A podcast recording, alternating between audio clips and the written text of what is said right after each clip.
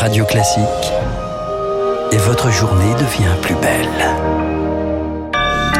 Merci d'écouter Radio Classique. Il est 9h passé d'une petite minute. L'essentiel de l'actualité. Chloé Juel. La police a-t-elle menti C'est ce qu'affirme l'avocat de la famille de Naël, décédé à Nanterre il y a dix jours, et il s'appuie sur la fiche rédigée au moment de la mort de l'adolescent, le tout premier compte-rendu de l'intervention révélée dans la presse ce matin, une fiche qui affirme que le jeune homme a foncé sur les policiers. Cette version contestée, on le sait, depuis par les images de l'intervention. L'avocat du policier mis en cause va demander sa mise en liberté alors qu'il est en détention provisoire depuis sa mise en examen pour homicide volontaire il y a une semaine.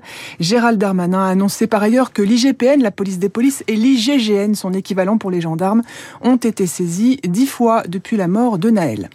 La fin du mandat de Geoffroy Roux de Bézieux en tant que président du MEDEF. Le nom du nouveau président ou de la nouvelle présidente du mouvement des entreprises sera connu ce midi. Deux candidats font face au vote des 190 000 adhérents, Patrick Martin et Dominique Carlac. Trop de malades meurent dans la douleur en France. Pas assez de soins palliatifs pour les accompagner. C'est un rapport de la Cour des comptes qui le dit.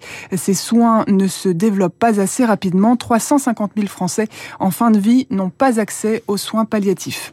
En Ukraine, une nouvelle frappe russe a fait au moins 4 morts et 9 blessés cette nuit à Lviv, à l'ouest du pays. C'est un immeuble résidentiel qui a été visé.